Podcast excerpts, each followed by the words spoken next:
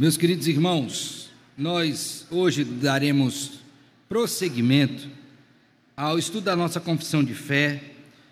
Estamos estudando o capítulo 3, vimos as duas primeiras sessões e hoje vamos analisar as sessões 3 a 5 da nossa confissão de fé. Este capítulo ele versa sobre ah, os decretos eternos de Deus, ok? E eu creio que este é um assunto sobremodo importante para todos nós, de tal sorte que estudá-lo é não somente um prazer, mas também um dever aprender deste assunto. Nós vamos abrir inicialmente a palavra do Senhor na epístola que Paulo escreveu aos Colossenses. Esse será o texto inicial, pois se Deus permitir, outros nós veremos. Colossenses, capítulo 2.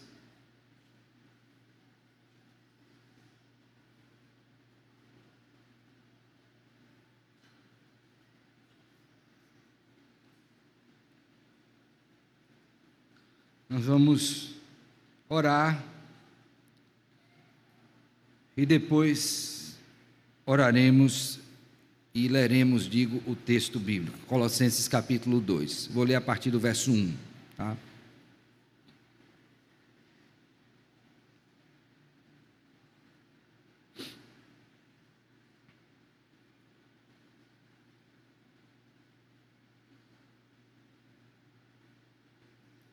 Senhor Deus, nesta manhã nós queremos te agradecer mais uma vez agora por nos reunir aqui nesta classe de escola dominical para aprendermos do Senhor.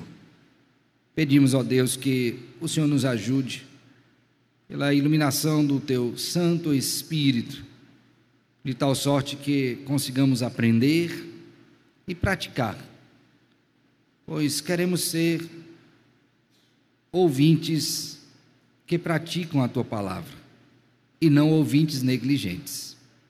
Dá-nos graça para isto, ó Pai, nós te pedimos em nome de Cristo, Senhor e Salvador nosso, com gratidão e perdão dos nossos pecados. Amém. Assim diz a palavra do Senhor, Colossenses capítulo 2, verso 1. Vou ler a partir daí. Gostaria, pois, que soubesses quão grande luta venho mantendo por vós, pelos laudicenses, e por quantos não me viram face a face para que o coração deles seja confortado e vinculado juntamente em amor, e eles tenham toda a riqueza da forte convicção do entendimento, para compreenderem plenamente o mistério de Deus Cristo, em quem todos os tesouros da sabedoria e do conhecimento estão ocultos. Assim digo, para que ninguém vos engane com raciocínios falazes. Por embora, pois embora ausente quanto ao corpo, contudo espírito estou convosco alegrando-me em verificando a vossa boa ordem e a firmeza da vossa fé em Cristo. Amém. Meus irmãos, a razão de tomar esse texto como introdução à nossa aula no dia de hoje é porque, eh, logo no início, a despeito de não falar diretamente do assunto que nós vamos tratar, mas você já observa a preocupação do apóstolo Paulo em manter firme a fé daqueles irmãos. Ele estava ciente de que várias doutrinas falsas estavam ali naquele ambiente, uma delas afetando diretamente a doutrina acerca da pessoa e obra do Senhor Jesus Cristo, mas não somente estas, outras estavam ali. E o que o apóstolo Paulo tem em mente é que ele precisava não somente informar aqueles irmãos acerca disto, mas também combater, lutar para que a fé desses irmãos fosse preservada, fosse fortalecida e então eles conhecessem mais e mais a Cristo Jesus e a sua vida então fosse pautada por este conhecimento bendito que é o conhecimento do nosso Senhor Jesus Cristo. Como este assunto aqui tratado pelo apóstolo Paulo, outros tantos na, na Escritura Sagrada se apresentam e que são igualmente importantes e que nós, como povo do Senhor, devemos conhecer e nos fortalecer.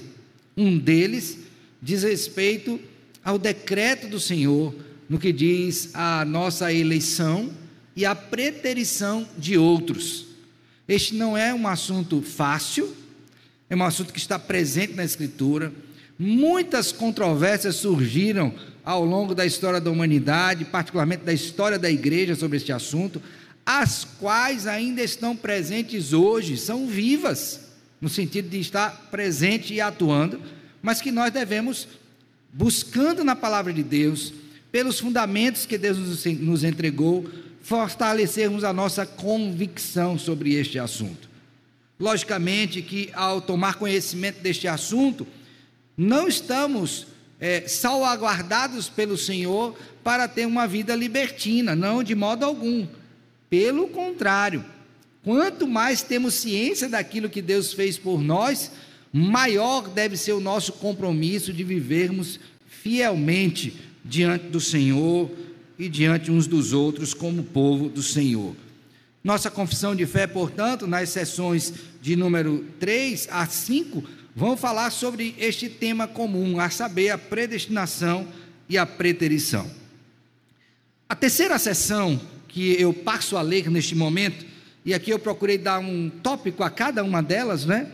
Vai falar sobre o seguinte: que a predestinação de anjos e homens, ela é a expressão clara do decreto de Deus visando a sua própria glória. Então, quando nós vamos falar deste assunto, a saber, a predestinação ou ainda a preterição, nós vamos ter que abordar esse texto com essas lentes. Quando falamos desse assunto, nós estamos diante do decreto de Deus e este decreto visa a sua própria glória.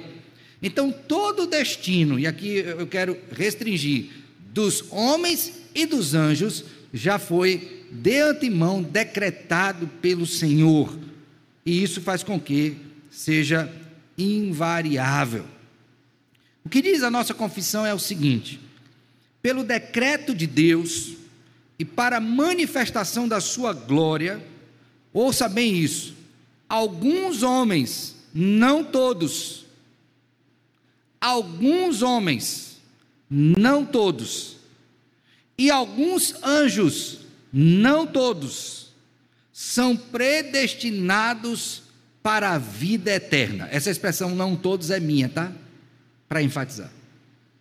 Então, Deus, por seu decreto, e para a sua glória predestinou alguns homens e anjos para a vida eterna. Quando nós olhamos esse texto, creio que um dos pensamentos que vem à nossa mente é: de fato, Deus tem poder, autoridade para fazer isto, e Ele o fez. Mas por outro lado, tem algumas pessoas que ouvem esta verdade e isso não desce bem. Essa verdade parece que choca. E choca mesmo. Porque somos confrontados com aquilo que eu disse no primeiro momento, na aula da semana passada, que a nossa alma, para entender o decreto de Deus, ela precisa primeiramente estar ciente de que Deus é soberano. Então, em sua soberania, Deus decretou o fim eterno de homens e anjos. Para alguns, vida eterna. Para outros, morte eterna. Mas aí, irmãos, certamente que nós somos colocados diante da seguinte questão: a Bíblia afirma isso, ela diz isso. Daí eu quero pedir aos irmãos que, por favor, abram a palavra de Deus inicialmente, ou melhor, secundariamente, porque inicialmente já vimos o texto de Colossenses, é 1 Timóteo, capítulo 5. 1 Timóteo, capítulo 5. Verso de número 21.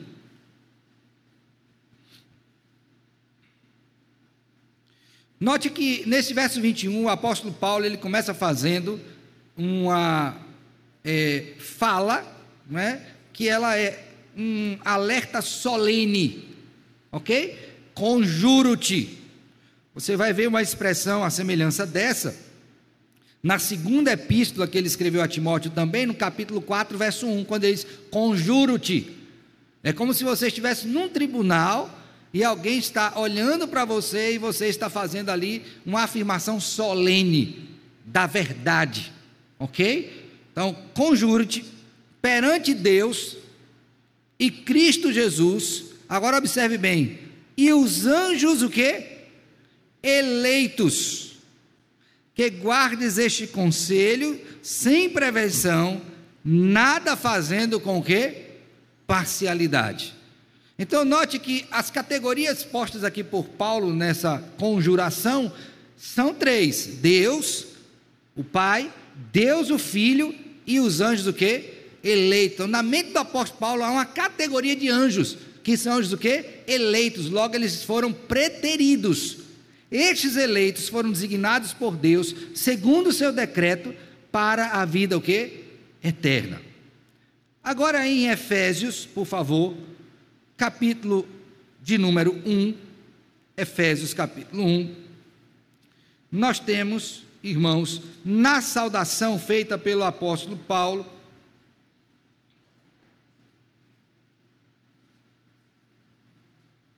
o seguinte: Paulo, apóstolo de Cristo Jesus, por vontade de Deus, aos santos que vivem em Éfeso e fiéis em Cristo Jesus. Vou ler a partir daí. Graça a vós outros e paz da parte de Deus Pai do Senhor Jesus Cristo. Bendito Deus e Pai de nosso Senhor Jesus Cristo, que nos tem abençoado com toda a sorte de bem espiritual nas regiões celestiais em Cristo. Assim como nos escolheu, ó, nos o quê? Escolheu, quem escolheu? Deus. Quando? Desde os tempos eternos. Nele, antes da fundação do mundo. Note bem que ele não está falando da criação da terra. Ele está falando do quê? Do mundo. O mundo enquanto cosmos. Antes que tudo que há, quer aquilo que nós consigamos ver ou não, existisse, Deus já decretou, escolhendo alguns para a vida eterna e não outros. E aí ele prossegue dizendo: Assim como nos escolheu nele antes da fundação do mundo, para sermos santos e repreensíveis perante ele em amor nos predestinou para Ele. Está vendo? Então, a linguagem do apóstolo Paulo é muito enfática, é repetitiva. Ele quer deixar muito claro que no que diz respeito à salvação, não há primariamente qualquer participação humana, nem no que diz respeito aos homens, e muito menos com relação aos anjos, pois a terminologia é a mesma. O apóstolo Paulo que escreveu para Timóteo, que nós acabamos de ler, capítulo 5, verso 21, e esse texto de Efésios usou a mesma palavra para designar a eleição tanto para anjos quanto para o quê? Quanto para homens. Então, quando a nossa confissão de fé coloca que pelo decreto de Deus e para a manifestação da sua glória, alguns homens e alguns anjos são predestinados para a vida eterna, está falando o seguinte: Deus, em sua soberania, decidiu fazer e fez. Ele escolheu alguns homens e alguns o quê? Anjos. Para a vida eterna. Mas aí, irmãos, nós somos postos diante de uma outra questão. É que se por um lado alguns foram eleitos para a vida eterna, outros também foram pré-ordenados para o quê? Para a morte eterna. E aí eu queria, por favor, que você abrisse a sua Bíblia em Mateus capítulo 5, a gente reforçar isso, perdão, 25, Mateus capítulo 25. Vamos considerar esse texto. Verso de número 41. Mateus 25, 41. Olha só o que é dito. Aqui nesse texto, nós temos aquela seção que é um dos grandes sermões do Senhor Jesus Cristo no Evangelho de Mateus, e aqui no caso é o sermão escatológico. Então, a partir do início do capítulo 24, ele está falando sobre as últimas coisas, o que há de acontecer. E uma delas é o grande julgamento, que é esta sessão especificamente que nós estamos lendo aqui. Tá bom? Vou ler a partir do verso 40. Lembrando que a ênfase é o verso 41. O rei respondendo lhes dirá: Em verdade vos afirmo que sempre que eu fizeste a um destes meus pequeninos irmãos, a mim o fizestes. Então o rei dirá também aos que estiverem à sua esquerda: Olha só o que o rei vai dizer: Apartai-vos de mim, malditos, para o fogo que eterno. Uns para a vida eterna, outros para a morte eterna. Para o fogo eterno. Preparado para o diabo e seus. Então já havia um lugar desde a eternidade determinado por Deus para receber estes que não foram predestinados, mas preteridos. O diabo e seus o quê? E seus anjos. Aí ele vai justificar a razão disso. Porque tive fome, não me deste de comer, tive sede, não me deste de beber. Então, quando Cristo vai ensinar sobre os últimos tempos, uma coisa que está muito evidente no seu ensino é que tem um lugar reservado para os salvos e tem um lugar reservado para aqueles que não tiveram a bênção da salvação eterna. Daí, então, a nossa confissão caminha nesse sentido bíblico, dizendo o seguinte: que alguns outros foram pré-ordenados para a morte o quê? Eterna. Abra sua Bíblia mais uma vez, por favor, em Romanos, capítulo 9. Romanos capítulo 9. Lerei a partir do verso 19 até o verso de número 24. Romanos 9, 19 a 24.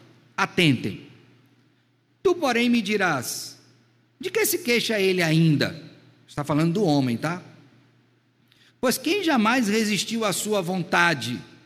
A palavra vontade aqui é uma das palavras bíblicas que aponta para propósito eterno.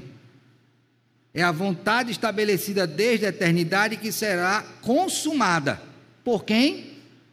Por Deus. Ok? Vontade de Deus. Quem és tu, ó homem, para discutires com Deus? Porventura pode o objeto perguntar a quem o fez, por que me fizeste assim? Ou não tem o oleiro direito sobre a massa para do mesmo barro fazer um vaso para honra e outro para desonra. Que diremos, pois? Agora preste atenção. Se Deus, querendo mostrar a sua ira e dar a conhecer o seu poder, suportou com muita longanimidade os vasos de ira, agora observe bem, preparados para quê? Para a perdição já foram preparados. Quando? Desde os tempos eternos. Verso 23: A fim de que também desse a conhecer as riquezas da sua glória em vasos de misericórdia. Então, uns foram contemplados com a ira de Deus, outros foram contemplados com a misericórdia de Deus, que para a glória preparou de antemão. Quando foi esse de antemão? Desde os tempos eternos, os quais somos nós, a quem também chamou, não somente dentre os judeus, mas também dentre o que? Os gentios. Então ele está dizendo o seguinte: entre os eleitos, não há só judeus, há judeus e há também o que? Gentios, mas também há preteridos dentre os judeus e dentre também o que? Os gentios. Por quê? Porque a chamada que é chamada de vocação geral, é dada para a humanidade. Todavia, ela só é vocação eficaz, portanto, cumprindo o fim que apraz ao Senhor no que diz respeito à salvação, naqueles, exclusivamente naqueles que desde a eternidade foram eleitos pelo Senhor, destinados para a vida eterna. Então, irmãos, esse texto nos mostra que Deus, desde a eternidade, em sua soberania, decretou qual era o fim de anjos e homens. A uns agraciou com a vida eterna, demonstrando a sua misericórdia. A outros já os colocou na morte eterna. Isso me refiro tanto a anjos como também o quê? Aos homens. OK? Dito isto, irmãos, eu creio que cabe ainda uma breve reflexão a título de consideração prática que é a seguinte: se você não entende a soberania de Deus, não entenderá o seu decreto e também não entenderá a eleição. Se você não entende soberania de Deus, você não vai entender o quê? Os decretos de Deus, essa doutrina, e nem vai entender o que é a sua eleição. Segunda coisa, este é um assunto expresso na Escritura e para o qual é requerido de nós fé, mas não é fé na fé, é fé naquilo que foi revelado pelo Senhor e que não nos deixa dúvida. Então, pastor, eu quero é, ficar convencido disto. Meu filho, essa obra de convencimento acerca dessa verdade não é minha. Além é, do fato de eu poder arrazoar, mostrar, provar biblicamente, mas finalmente é uma ação soberana do Espírito Santo de Deus lhe convencendo disto. Quero trazer a memória aqui dos irmãos, eu acho que eu já falei isso outrora, que certa vez estava em nossa casa lá na Bahia, fazendo discipulado com um casal, e num determinado momento falávamos sobre esse assunto, eu juntamente com a esposa e o esposo, e aí, em um dado momento, ela começou a chorar durante o estudo. E nós interrompemos ali, o marido acudiu, não é? E a pergunta foi: o que, que te levou a chorar? O que, que aconteceu? Aí ela disse o seguinte: o senhor está dizendo que Deus decretou na minha família quem vai ser salvo e quem não será salvo? O que é que eu iria dizer? Sim. É isto mesmo, você entendeu. E ela tinha um apego muito grande com o pai, ainda hoje. Ela disse: então o senhor está querendo dizer que é possível que o meu pai não seja um eleito? que é que eu tive que dizer a ela? Sim. É isto mesmo. Eu vou mudar a Bíblia. Esta é a verdade. Interessante, irmãos, que ela não disse eu não aceito. Porque o Espírito a convenceu. Mas na cabeça dela, e é a nossa cabeça finita, e a questão é: e o que, é que eu vou fazer agora com meu pai? Aí eu disse para ela: olha, Deus decretou isto. Todavia, Ele não me deu conhecer quem são os eleitos. Isso foi uma bênção. Porque se a gente já é seletivo na evangelização, sem conhecer os eleitos, imagine conhecendo. Se a gente é seletivo, dizendo, esse eu prego, esse eu não prego. Esse aqui não merece ser salvo, não, esse aqui merece. A gente é seletivo. Então o que eu disse para ela na sequência foi o seguinte: olha, mas Deus não me deu a conhecer quem são os eleitos.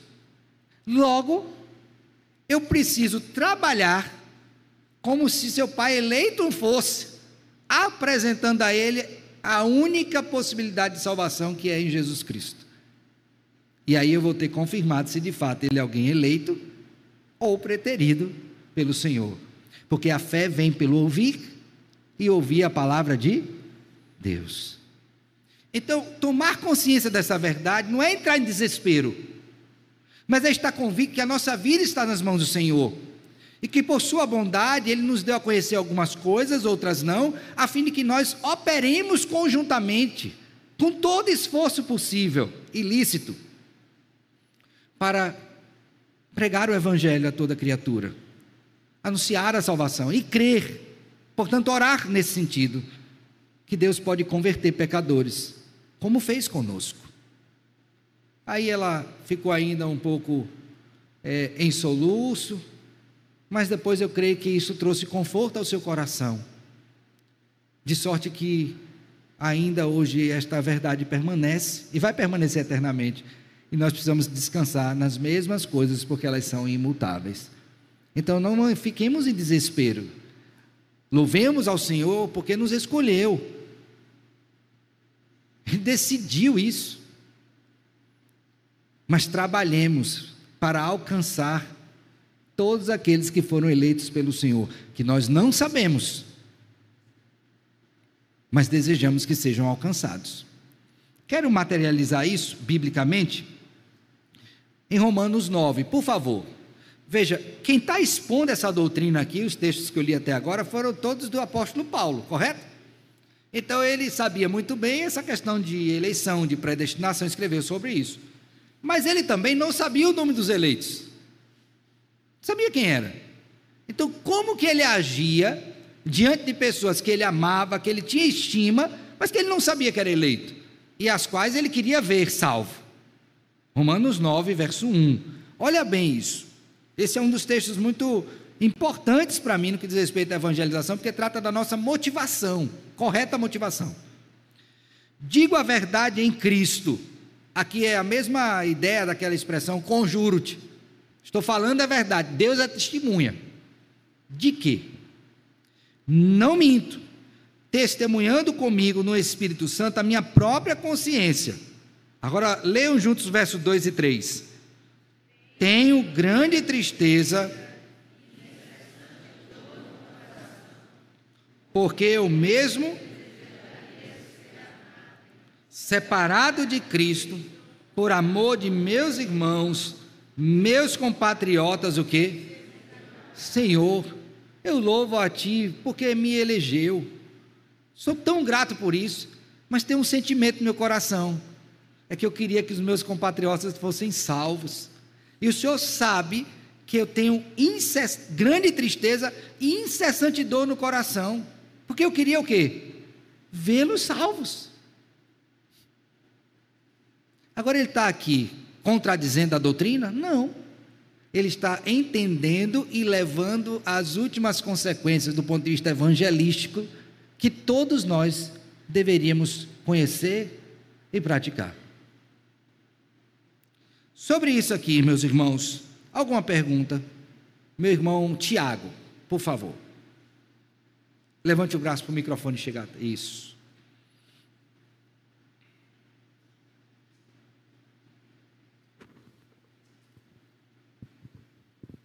Pastor. Pois não. Só para eu explicar, né? Esses, principalmente esses dois versículos que são lidos isoladamente, na verdade, né? Qual deles? É, Apocalipse 3, 20. 3, 20. 20. João 3, 16, né? Vamos lá. Apocalipse 3, 20. não que eu tenha dúvida, na verdade, é porque são compartilhados por quem compartilha a doutrina de, de Armínio, né? Que são Ok. Vamos lá. Apocalipse 3:20. Eis que estou à porta e bato. Se alguém ouvir a minha voz e abrir a porta, entrarei em sua casa e cearei com ele e ele comigo. Algumas vezes esse texto é tomado erradamente, dizendo o seguinte: aqui está um apelo evangelístico de ir a pessoas não regeneradas. E esse texto não é isso. Por que não é? Por algumas razões. Primeiro, você vai ler o capítulo 1 de Apocalipse e vai perceber que esta carta é direcionada às igrejas, essas cartas. É Deus falando para o seu povo. Quando é para alguém fora da aliança, fique específico no texto de Apocalipse, como por exemplo, Apocalipse 19, Apocalipse 20, quando há uma fala de Deus direcionada para ímpios. Então esse texto não se presta para ímpios no sentido de ser apelo evangelístico.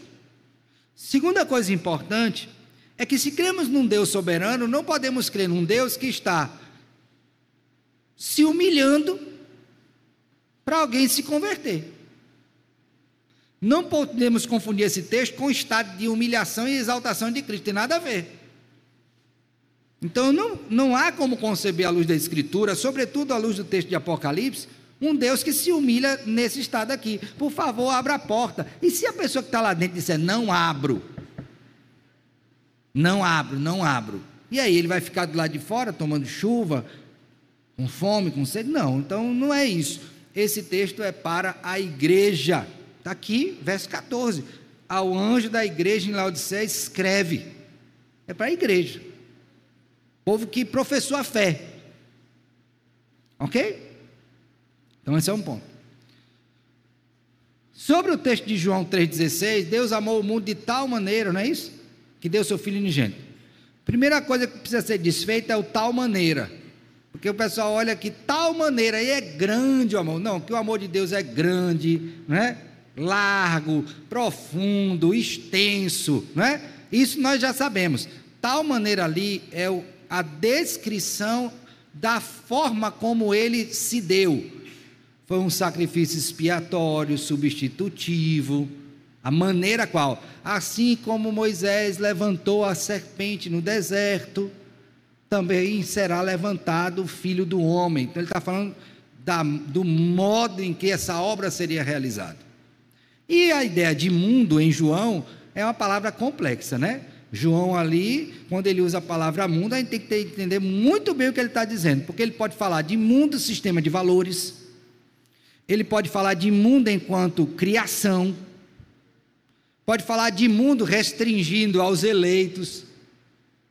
Então, nesse texto específico, o mundo ali é no sentido de redenção cósmica, que é reverter os efeitos da queda e salvar o seu povo, que é a mesma coisa que é dita em João 4, quando a mulher samaritana volta para os seus, e aí eles dizem: Olha, agora não queremos mais pelo que você disse, mas porque ouvimos e cremos que Ele é o Salvador do mundo. Ali é questão de, desse aspecto redentivo maior. Mas não está pregando uma doutrina terrível, que é chamada de universalismo, que é a crença na salvação de todos. Não é isso que a Bíblia diz. Tá bom? Só um instante, já passa aqui, Preto. Irmã Juliana,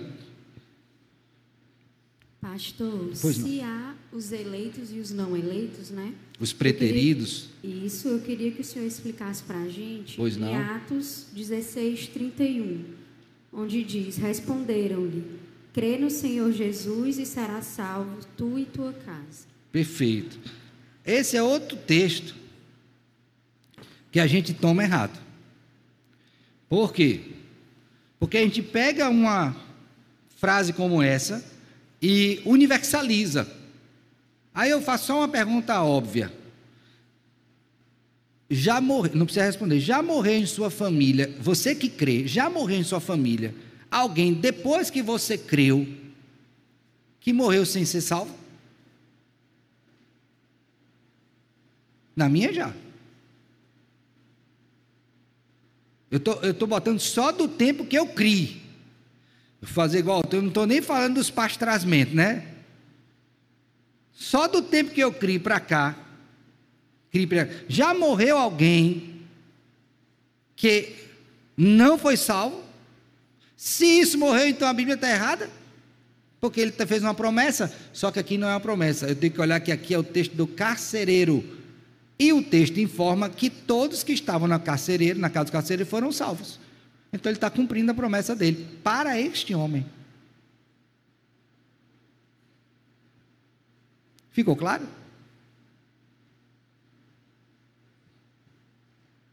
Então, cuidado para não pegar os versículos da caixinha de promessa que eu tinha e gostava muito e sair por aí espalhando como verdades universais. Leia a Bíblia direitinho, é melhor, porque depois você pode se meter numa enrascada grande. Cuidado. Agora, a minha expectativa é que minha casa seja salva? É. Mas antes disso, lembre do que Josué disse. Eu não sei quanto a vocês, mas quanto a mim, eu e a minha casa serviremos ao Senhor. Então, bota a casa para servir, prega o evangelho e deixa Deus trabalhar, como ele sempre fez. Presbítero. Pastor, é, com relação a um texto que foi até lido na, na vigília, uhum. Isaías capítulo 1, que vai mais ou menos nesse, nesse mesmo sentido. Isaías 1, quanto, Isaías irmão? 1, 19. Pois não. Ele diz, se quiserdes e me ouvirdes, comereis o melhor da terra, mas se recusardes e fordes rebeldes, sereis devorados à espada, porque a boca do Senhor o diz.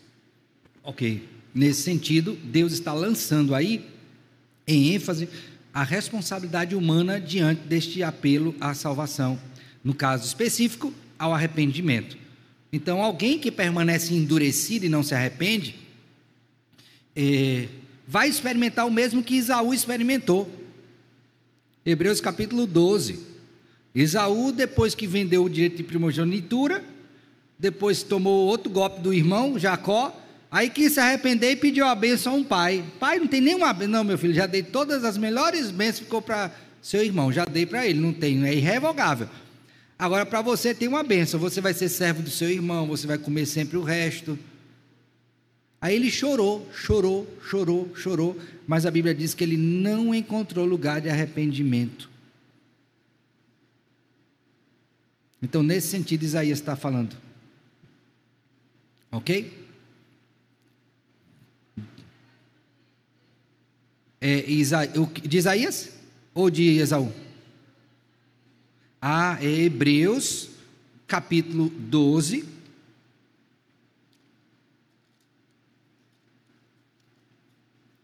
Verso de número 14 até o verso de número 17.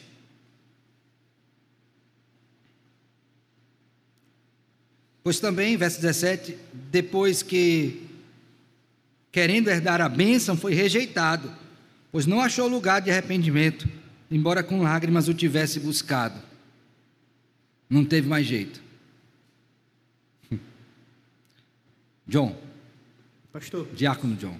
O senhor falou aí a respeito do, do texto lá de Apocalipse 3, é, que não poderia ser utilizado como motivo evangelístico, né?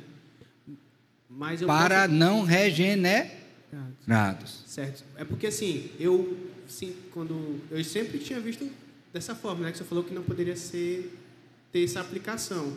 Entretanto, eu lembrei daquele texto lá nos evangelhos onde Jesus vai falar que ele veio para os seus e os seus não receberam.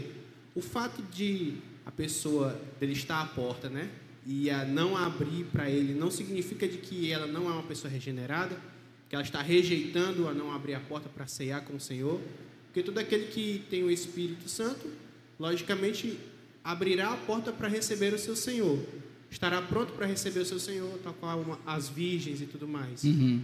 Nesse caso, não, não pode ser aplicado também que aqueles que não abrem a porta estão rejeitando a Jesus, porque apesar de na igreja nós termos é, vários irmãos, a, a mensagem ser direcionada à igreja, Há na igreja também, nós sabemos, que tem o trigo e tem o joio. Existem pessoas que vêm para a igreja e elas não são regeneradas de fato.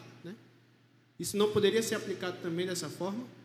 Interessante que Martin Lloyd Jones disse que um dos lugares que o evangelho não pode faltar é na igreja, porque é possível que tenha várias pessoas sentadas no banco anos a fio e nunca foram regeneradas. Mas especificamente sobre o texto o texto é para a igreja. A questão é: pode alguém que é regenerado estar tão endurecido a ponto de ouvir a fala do Senhor e permanecer endurecido? Pode. Não será endurecimento final. Porque em um dado momento ele vai se quebrantar. Deus vai quebrantá-lo. Mas é possível que haja uma insistência da pessoa na permanência do erro. Por quanto tempo, pastor? Não sei. Mas será o tempo suficiente para que ela reconheça quão maligna ela é, quão terrível é o pecado, quão terrível é o maligno inibir nossas almas e quão bondoso é o Senhor em agir com misericórdia, não consumindo-a até que ela se arrependesse. Então é possível sim que alguém na igreja ouça o evangelho e permaneça endurecido. Pense aqui, ó, como pastor, eu subo para pregar. Eu, pastor Alexandre, a gente pregando. Quantas vezes nós pregamos a mesma verdade e as pessoas permanecem endurecidas? O evangelho sendo pregado, domingo após domingo, quarta após quarta, é Cristo batendo a porta do pecador. E tem gente que sai daqui e não abre. Isso quer dizer que ela não é regenerada? Não, isso só atesta a sua dureza. Mas uma coisa eu tenho certeza: no tempo do Senhor, ele vai ser quebrado. Se vai vir um pozinho de tão quebrado que vai ficar, eu não sei. Se vai vir um pedaço até maior, porque ele quebrou, só dividiu em duas partes, também não sei. Mas que vai vir, vai vir. Entendeu? Mais alguma pergunta? Seção 4. Vamos a ela. Nesta sessão, o ensino é a imutabilidade do número dos predestinados é tal qual a imutabilidade do decreto de Deus. Então, se eu creio num Deus que é soberano, que decretou todas as coisas de modo imutável, não vai ter qualquer parte deste decreto que mude. Porque se eu mudar a mínima parte que for, automaticamente eu vou estar comprometendo a imutabilidade de todo o resto. Nesse sentido, portanto, o que é que é dito na nossa confissão de fé? é que esses homens e anjos, homens e anjos, assim predestinados e pré-ordenados, são particular e imutavelmente designados. O seu número é tão certo e definido que não pode ser nem aumentado e nem o quê?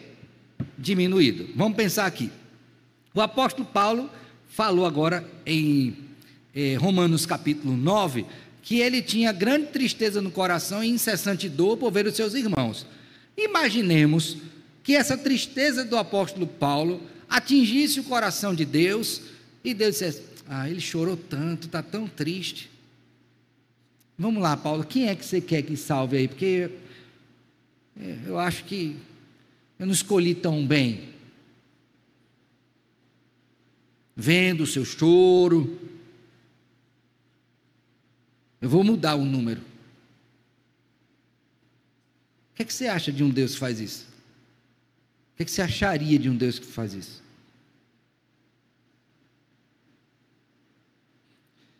Pensando nesse texto, me permita um parênteses, eu fiquei pensando na nossa criação de filhos. Nós não somos Deus, certo? Mas nós devemos pensar muito bem nas coisas que dizemos aos nossos filhos, para que a gente não fique mudando toda hora de parecer diz uma coisa hoje, amanhã é outra, toma uma decisão hoje, amanhã é outra. Lógico, eu não estou dizendo que a gente não possa mudar, até porque nós não somos Deus, somente Deus é imutável. Mas olhando para o Senhor, nós devemos considerar isto: a firmeza das nossas decisões, por serem bem refletidas. Quando Deus tomou a decisão de eleger um povo para si, Ele não mudou. E aqueles que ele olhou desde a eternidade, decretou, não pela presciência, mas pelo seu desígnio e vontade, não muda, nem para mais e nem para menos. Agora, mais uma vez eu digo: eu sei quantos são? Não. São muitos, é o que a Bíblia nos diz. Multidões e multidões, milhares e milhares, falando dos anjos que são miríades. São muitos, humanamente falando, incontáveis. Há até alguns né, que dizem que são 144 mil, né? Não sei de onde tiraram isso, à luz da palavra de uma interpretação equivocada, mas aí já a, a, própria seita já ultrapassou os 144 mil, aí eles inventaram que agora tem vários estágios no céu, que você pode ficar no, no primeiro é, piso, né? De repente você está lá na cobertura. Que loucura! Deus nunca deu a saber. Hã? Sete instâncias, cada um com mais mulheres do que outro. E estou falando isso, viu? Porque são isso, são essas coisas que eles ensinam. Então, Deus não mudou. O seu número é fixo. Abra sua Bíblia aí, por favor, 2 Timóteo, capítulo 2. Diga, minha filha. Verso 19.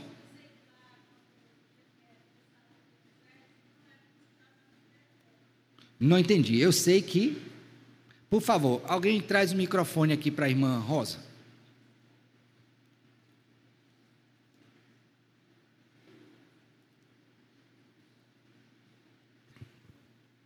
Isto.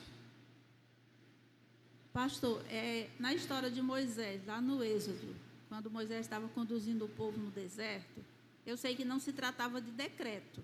Em que sentido? É, quando Deus falava com Moisés, porque várias vezes Deus é, se irou contra o povo e que, quis destruí-los. E Moisés intercedia pelo povo e Deus voltava atrás e não destruía o povo. Não se trata de decreto, mas como, como que Tá. Vamos fazer uma correção aqui na visão. Primeira coisa, não há nada que tenha emanado de Deus que não seja por seu decreto. Algumas partes desse decreto estão dentro da sua permissão. Ele decretou permitir. Por exemplo, nossa desobediência. Naquele caso específico de Moisés, quando ele intercede não só uma, mas muitas vezes pelo povo, para que não fosse destruído, Isso também é decreto de Deus. Mas lembre que ali tem uma coisa importante, que é a questão do recurso pedagógico.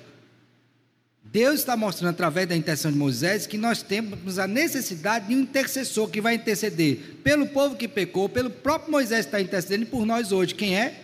Cristo Jesus. Onde alguém que intercede assumirá o nosso lugar para que nós sejamos contemplados com o favor de Deus e possamos entrar na terra prometida. O que não aconteceu com aqueles. Tanto é que o exemplo de desobediência fica marcado. Quando chega no final dos 40 anos, olha, lembre que os seus pais, que não creram em mim, pereceram no deserto. Então isso também estava debaixo do decreto de Deus. Não houve uma mudança do plano de Deus. Ok. Quando Zedequias Adoecer. ora, adoeceu, Mesma ora, coisa. E, se arre- e Deus volta atrás e dá mais 15 anos de É. vida para ele também, isso já fazia parte Só temos que ter cuidado com essa expressão volta atrás, porque o campo semântico dela dá a intenção de um Deus que muda. Não está dizendo isso. O que nós precisamos entender é que quando Deus usa a expressão se arrepender, é para tentar de alguma forma acessar o que ele fez a nós humanos que somos finitos. Mas essa questão não está atrelada à sua mudança em nenhum sentido. Jamais estará. Se, eu- se concebemos um Deus que muda, não é Deus. Em nenhum sentido. Diga, minha filha. Pastor, é só a respeito do que a irmã Rosa falou. Uhum. É, lá em Jó também foi utilizada essa situação de interceder pela situação. Deus fez isso, né? Possibilitou Sim. para que ele fosse perdoado, não é? Os amigos, ali foi o seguinte, se se refere ao capítulo 42, é que aqueles amigos disseram de Deus o que não era certo. Então Deus diz: agora, Jó, você vai, vai oferecer o sacrifício, que o seu eu aceito. Mais uma vez a ideia de mediação. O deles eu não aceito, o seu eu aceito. Mas não é porque Jó não tivesse pecado, é porque ali você vai ver mais uma vez a questão da tipificação de alguém que viria e intercederia por nós. Ok? 2 Timóteo 2,19. Diz assim, ó. Entretanto, eu quero que os irmãos observem bem a forma como o texto está construído. Quando ele coloca entretanto, é porque teve alguma coisa que foi dita antes que é parâmetro para essa nova. Ok? Eu vou ler logo o que foi dito. Entretanto, o firme fundamento de Deus permanece tendo este selo, ao selo. O Senhor conhece os que lhe pertencem. Como é que Deus conhece os que lhe pertencem? Porque foi Ele que decretou quem seriam. E a ideia de pertencimento é a ideia de propriedade que está na identidade de 1 Pedro 2, 9 e 10. Vós sois raça eleita, nação santa, povo de propriedade. Estou falando rápido? Um pouquinho, né? Desculpa. É que passaram um fortem para mim, depois que eu estou tomando esse fortem. Só a graça de Deus. Bom, vamos lá. Então, este conhecimento de Deus, de pertencimento, é de propriedade, tá? Aqueles que ele comprou. E mais, a parte da injustiça, todo aquele que profeta o nome do Senhor. Então, está dizendo duas coisas importantes aqui. Primeiro é a seguinte: quem são os meus? Eu sei quem são, porque eu comprei. Aqueles que são meus, a parte da injustiça. E agora ele começou com entretanto. Quem é o entretanto? Quem foi que não seguiu este modelo? Agora veja comigo aí, por favor, eh, o verso de número 18. Estes, estes quem? Himeneu e Fileto, se desviaram da verdade, asseverando que a ressurreição já se realizou, estão pervertendo a fé de alguns. Se desviaram da verdade. O desvio aqui é permanente. Então ele está contrastando aqueles que se desviaram da verdade permanentemente e foram postos para isso, e aqueles que creem no Senhor, que foram comprados pelo Senhor para isso. Então o texto apresenta esse contraste entre aqueles que foram eleitos por Deus e que têm o dever de se santificar, e aqueles que não foram eleitos e que vão caminhar no caminho da perdição, porque isso já foi determinado também. Está claro aqui o texto? Entendeu? João 13, 18. Vamos lá. João 13, 18. Agora, esse texto eu queria que vocês lessem, porque assim, tem aquela expressão: aqui é o prego batido e a ponta virada. Ou seja, não tem jeito. Como é que você vai escapar de um texto desse? Você vai ter que tirar da Bíblia para justificar a sua prática. Então eu queria que os irmãos lessem juntos. O que é que é dito? Não falo.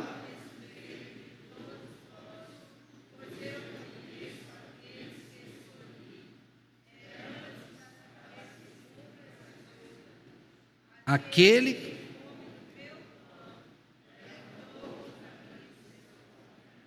Aí ele diz mais, ó.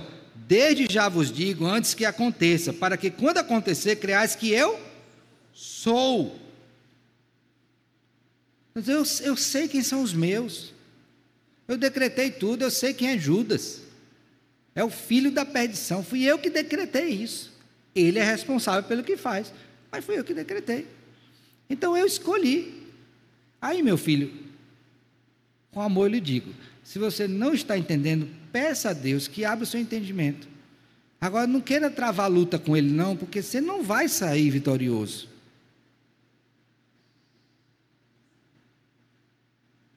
Então, é melhor ficar com humildade, reconhecer a nossa pequenez, a limitação diante do Deus grandioso e nos submeter a isso. Com compreensão. Está claro? Vai mudar o número? E se eu chorar muito? Não. E se eu me esforçar demais? Não. Agora eu preciso chorar e me esforçar, porque como eu não sei quem são, eu preciso alcançar o máximo que Deus me dê graça. Por isso eu oro pedindo a Deus que me dê a oportunidade de levar o evangelho a toda criatura, como Cristo ordenou. Tá bom? Terceiro e último. A predestinação se deu antes da criação por vontade de Deus, antes que fossem lançados os fundamentos do mundo. Falei isso anteriormente e vou repetir isso mas agora eu queria que você olhasse o texto comigo de 1 Tessalonicenses capítulo 5, por favor. 1 Tessalonicenses capítulo 5.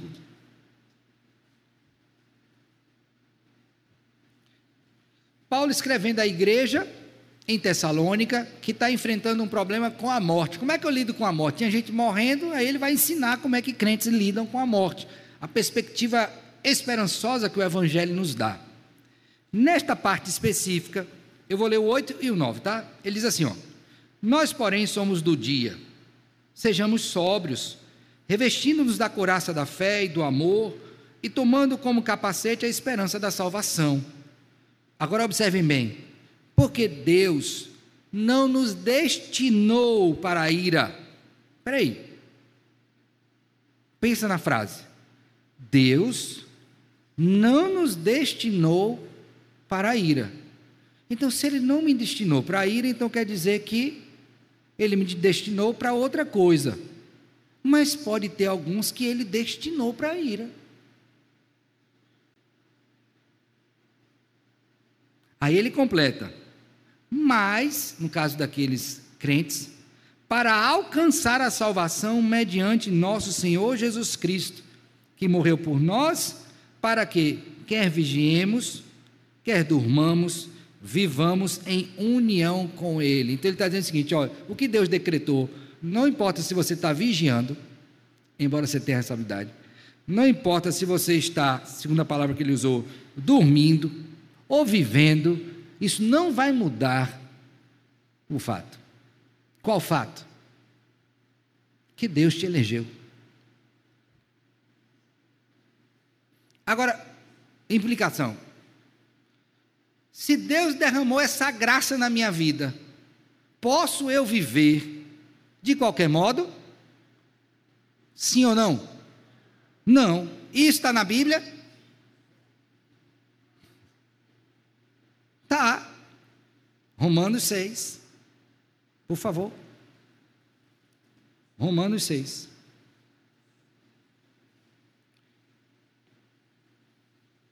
Qual é a pergunta? Se Deus me elegeu, não muda. vai me levar até o fim assim, salvo, por meio de Cristo. Não importa se eu estou dormindo, se eu estou vigiando, não é? Se eu estou vivendo, não importa. Ele vai fazer isso por Cristo.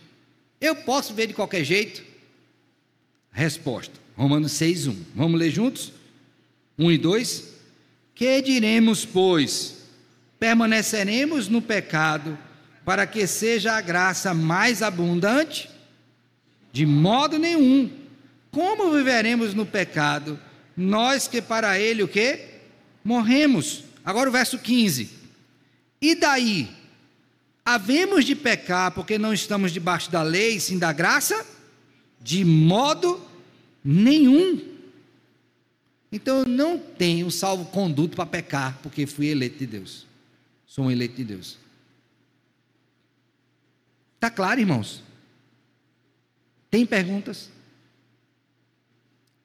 Então, quando eu olho para essa verdade, eu tenho algumas implicações. Primeira, para a gente finalizar. Glorifique ao Senhor. Como é que eu glorifico a Deus? Amando e obedecendo. Pela graça que Ele dispensou a você, o seu poder para nos salvar desde os tempos eternos. Agradeça a Deus, honre-o, viva para Ele, porque Ele te salvou. Segunda coisa, não deixe apagar a chama do desejo de ver perdidos alcançados pelo Senhor. Graças a Deus, Ele não nos deu conhecer quem são os eleitos, para que nós continuemos a orar pela salvação de pecadores, pregar o Evangelho para a salvação de pecadores, sair pelo mundo para alcançar pecadores, aproveitando todas as oportunidades que Deus nos der, para que pessoas sejam salvas. E o número dos eleitos aumente. Ó, oh, eita, pastor, o senhor acabou de falar que não aumenta, porque o senhor está dizendo que aumenta. Aumentar os visíveis. A igreja crescer. Que é a mesma expressão que Lucas usa em Atos, dizendo que dia a dia o Senhor acrescentava os que iam sendo salvos. Então, não deixe essa chama apagar.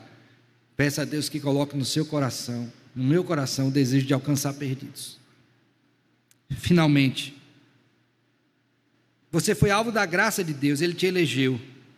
Agora, filho, viva como eleito, pois a eleição não te exime de ser santo, como o Senhor é o que? Santo. Como eu disse, não é um salvo-conduto. Ah, fui eleito, agora eu posso viver na bagaceira aí, porque. Não, meu filho, por favor, de lá você já veio. Para, para lá nunca mais voltar. Vai querer ficar lá? Será que vai valer aquele versículo bíblico que a porca lavada volta ao seu lamaçal e o cão ao seu vômito? Linguagem pesada, não é? Lama e vômito. Quer voltar para lá, quer mesmo. Não lembra, não? Então, como eleitos de Deus, nós somos da luz, não somos das trevas. Nós não queremos a lama, nem o vômito. Nós queremos a presença de Deus, Deus Santo, em Sua pureza, Sua bondade, Sua misericórdia, Seu amor, Seu poder, que é o que tanto precisamos. Que Deus nos ajude, nos dê graça, para que a gente, consciente dessas coisas, vivamos e agrademos sempre a Ele. Amém.